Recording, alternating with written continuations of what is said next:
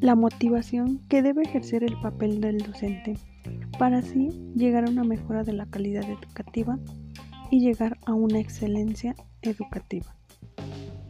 Para ello, se requiere que la formación del profesorado no solamente sea en los contenidos que dé de su materia, sino debe de observar el contexto con el que está trabajando.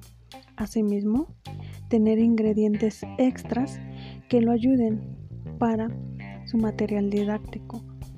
Y no solamente buscar contenido que sea de su interés a los alumnos, buscar esa estimulación para que los alumnos lleguen a un buen aprendizaje, busquen las herramientas necesarias para favorecer una excelencia educativa y mejorar las cualidades que ya tenían anteriormente para llegar así a un mejor nivel educativo.